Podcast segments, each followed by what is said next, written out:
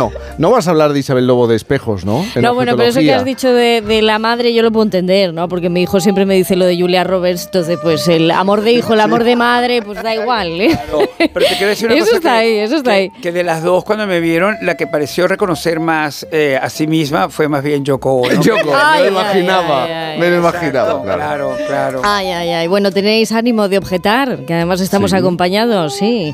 Bueno, esto de objetar, sabemos lo que es, ¿no? Ya llevamos muchos, muchos cursos de objetología y está abriendo Alaska un objeto que no había visto. Maravilloso. Este maletín yo no te lo había visto, este lonchera, maletín de lata es una Ese en maravilla. concreto es nuevo, me lo compré en Nueva York, pero tengo una gran colección de nuevos y viejos de lo que se llama en España loncheras, ¿no? ¿Cómo les Loncheras, claro, sí, sí, sí. Además que uno las utilizaba para ir al colegio. Claro, llevabas el bocadillo y tienen termo, además, para llevar. Bueno, si os dais cuenta, un objetólogo siempre tiene que estar pendiente. Ojo a Vizor. Sí, correcto, correcto. Y voy a deciros una cosa, somos los últimos en haber tocado un objeto que es del que vamos a hablar hoy, y de ese lugar donde estaba ese objeto me he traído esta carta. Esta carta es inédita, ¿eh? os he traído una copia, es la carta del, a ver si lo puedo leer, un segundín, del eh, informe al plan de estudios de la Academia de Bellas Artes de San Fernando que hizo Goya el 14 de octubre de Es su letra, 1792 es su letra. es Una su letra a mano, magnífica. con Letra caligrafía. Así que sí, no va a haber paz para esta doctora en objetología ni para todos los oyentes que nos acompañan. Hoy vamos a objetar sobre objetos que graban pensamientos.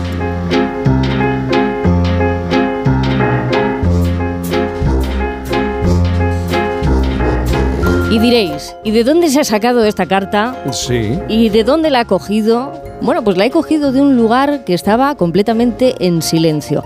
Estuve dándome una vuelta por el taller de vaciado de la Real Academia hasta el de la restauración, me perdí por los pasillos y como digo, llegué hasta ahí, hasta ese lugar que es el gabinete de grabados de Goya, que en este momento lo están restaurando, lo están ampliando y justamente cuando entras hay un objeto enorme, que claro, no me lo podía traer. ¿Alguien ha escuchado hablar del tórculo? Mm. No. Pues hace falta fuerza para utilizarlo, ¿eh? ¿Verdad? Hace falta mucha fuerza para utilizar este objeto que lo que nos permite es grabar obras de arte. Es una técnica que a través de este instrumento consiguió convertirse en un género. ¿Qué es? Es una prensa calcográfica. Este es el nombre con el que se denomina a un tipo específico de prensa utilizada para impresión de grabados en metal o calcografías. Es enorme, como os digo, tiene como una especie de, de timón de barco así en la derecha. En la parte frontal es como un escritorio que tiene un rodillo en medio con una prensa ¡Qué que pesa muchísimo, claro, y entonces ahí es donde se grababan, ¿no? Eh, los, las, las placas, las, las matrices de las placas que luego se convertían en esas calcografías Pero, maravillosas. pero necesitaba una fuerza obrera, ¿no? Para mover Enorme. personas. Un Enorme. grupo de fornidos hombres, Boris. Hombre, plegarias, plegarias atendidas otra vez. Yo le he llegado a, a ver pinta de, de Frankenstein, ¿no? Era el Frankenstein del grabado, el tórculo, la mesa de operaciones de líneas y reversos de los artistas, que después tuvo muchísimos usos. ¿Por qué digo esto? Porque si lo describimos por partes, como he hecho antes, los rodillos, los usillos, que son como los tornillos del Frankenstein cinematográfico, los que llevaban la cabeza, bueno, con todo eso se hacía un engranaje que permitía llevar las ideas de un pintor de un artista como Goya en este caso a la realidad, al papel. Bueno, también tiene mucho que ver la física y la meteorología para su buen funcionamiento, el del tórculo. De hecho, para que no se movieran las líneas, ¿eh? solía humedecerse un poco y así la prensa pasaba mucho mejor. No se escapaba ¿eh? el papel, no se escapaba la prensa y así se conseguía el, el efecto deseado. Bueno, estamos accediendo a la historia de un objeto cuya tecnología marcaría siglos y siglos después hasta el día de hoy. Tanto que este objeto creó un género artístico propio, el grabado en aguafuerte. Esto lo cuenta muy muy bien Jaume Pla en técnicas del grabado calcográfico y su estampación. Estamos diciendo que nos hemos adentrado en el lugar donde se encuentra la mayor colección de calcografía nacional. O sea que ahí es donde tenemos todas las originales de lo que de- después se fue reproduciendo. O sea, la importancia del, del tórculo. Bueno, la evolución de su utilidad hasta em, convertirse, como digo, en género artístico. Pues fue propagado en Francia por Mr. Lefebvre, a partir de 1803. Y el sistema pues, ha sido actualizado y mejorado por diferentes fabricantes de todo el mundo. De hecho, en los talleres actuales los alumnos pueden acceder a utilizar el, el tórculo, pero tienen que aprender a hacerlo bien, ¿eh? porque, oye, te puedes llevar un susto. Hombre, claro, te puedes llevar una mano, ¿no? Directamente, una pierna. Te puedes llevar un susto. Bueno, nuestro tórculo, que ya es el nuestro, ¿eh? El tórculo de Goya ya es nuestro, ¿eh? que me, han dado permiso para decir esto. El tórculo de Goya en la sala de grabado de, de Goya, que pertenece a una colección muy importante. Es el principal tesoro conservado en la carcografía nacional. ¿eh? esas láminas de cobre grabadas al agua fuerte por Francisco de Goya son obras cumbre de la historia universal del grabado. ¿Qué es lo que encontramos ahí? La opinión de Goya. Al final el tórculo es un prensador de ideas a través de una placa metálica que después habéis oído bien lo de la placa metálica, ¿no? Totalmente, sí, sí, sí. Bien, ¿cómo hacía esta gente? También lo de la opinión, porque en el fondo se enlaza con lo de Capote. Él estaba haciendo una crónica del tiempo que Auromaquia, los caprichos, los desastres, mm. los disparates, que a mí me encantan. Los sueños, estas las pesadillas, ¿no? Que es un grupo de, de grabados. Eso es, y al revés. ¿Cómo tenían que crear estos artistas las prensas? Bueno, lo que son las placas calcográficas, pensando al revés.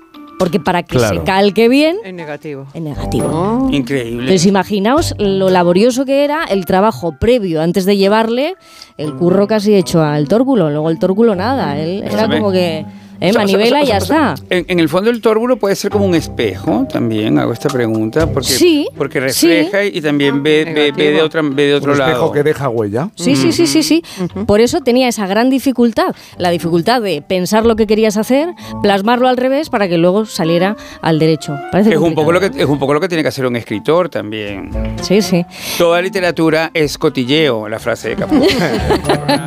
pues mira, ya vamos desvelando un poco el cotilleo de la carta de de Goya de este informe al plan de estudios de la Academia. ¿Por qué me llevé esta carta? Esta carta preside ese gabinete de grabado. ¿eh? La preside ¿por qué? Porque ¿qué era lo que estaba diciendo aquí Goya? Aquí Goya lo que decía principalmente era, déjenme hacer lo que a mí me dé la gana y a los alumnos también, por favor. ¿eh? Que resulta que hay muchas obras que se disfrutan durante el proceso y que después cuando las presentan a las becas o a los mm. concursos o esto, no se llevan el premio porque es que la línea estaba ligeramente eh, fuera de las proporciones. O es que la perspectiva no era la geométrica de la teoría, de la escuela, que el otro. Dijo, dejen hacer a los alumnos lo que quieran eh, y dejen eh, fluir lo que era la, creación pictórica.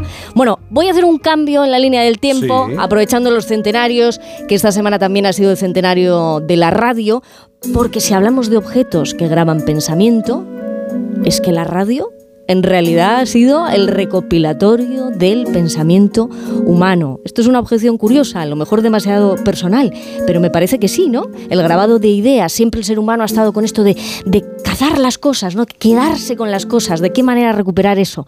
Volver al pasado, poder oírlo, quedarse con, con eso que dijo, como contábamos ayer, Antonio Gala sobre el futuro de la tecnología. Bien, bueno, pues en cuanto se refiere al sonido, solamente unos datos. Primero fue la era acústica o mecánica, ¿no? La tórcula. ¿eh? Primero fue el tórculo de la radio, después fue la eléctrica, que ahí se iba incluyendo el sonido en las películas, por, por adaptarnos un poco. Luego la, meca, la magnética, perdonad, y la digital. En cuatro fases hemos llegado al día de hoy de la radio, ¿no?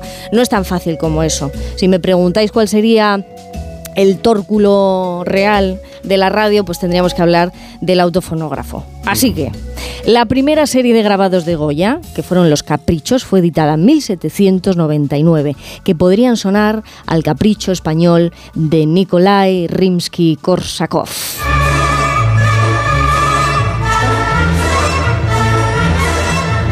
Y aquí es donde unimos el tórculo con la radio. En el caso de la historia del sonido, del tórculo sonoro, lo primero que se grabó en el mundo desde el fonoautograma de 1860 de Leon Scott es la primera grabación reproducible, reconocible de la voz humana. ¿Cuál fue? ya os lo he dicho casi, una nana, una nana en francés que se ha conseguido restaurar, o sea que el sonido también tiene restauración, como en las Reales Academias de Bellas Artes. Vamos a escucharlo.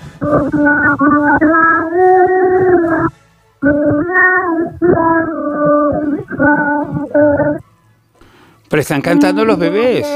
No, es un artista. Y ahí mejorado.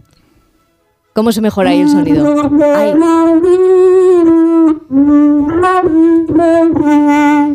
Bueno, ¿cómo sonaría hoy? Grabaciones, me estás hablando de una grabación, estamos escuchando una grabación del siglo XIX, de finales del XIX. Auténtica y restaurada, solo eran 10 segundos, solo queda eso, solo nos queda eso. Pero bueno, eh, al tiempo del día de hoy, si tuviéramos que reproducirlo, realmente la canción no es tan tétrica. Oye, el, el tórculo llega hasta donde llega, pero la técnica sonora también.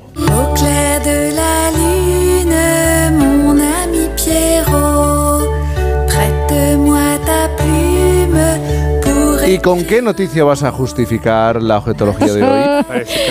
bueno, pues la noticia es que por fin no es lunes, es uno de los últimos en haber estado en presencia del tórculo del taller de grabados de Goya, que además, como digo, está en, plena ampliación, pues porque se va a hacer una puesta de gala maravillosa dentro de muy poquito, en apenas un mes. ¿Para qué? Bueno, pues para conocer cómo despertaba la conciencia Goya a través de, sus grabados, de sus dibujos. Y, bueno, a mí me parece que es importante importante a veces eh, saber que más allá del, triángulo museístico de la capital, mm. pues existe una escuela de la que salieron casi todos los demás. Y que es un lugar maravilloso. Si me da tiempo de decir una cosa rápida respecto al día de la radio, eh, si seguís un poquito de cerca las teorías de la conspiración, deberéis saber que hay que tener una radio en casa, una radio, no escucharla como lo hacemos a través del ordenador, porque el día que haya la gran catástrofe todo se va a apagar menos la radio. No, la radio. y te van a dar instrucciones como en la Segunda Guerra Mundial a, través, de, la, radio. A través de la radio. Eso es una greguería ondulada de Ramón Gómez de la Serna, maravilloso, maravilloso.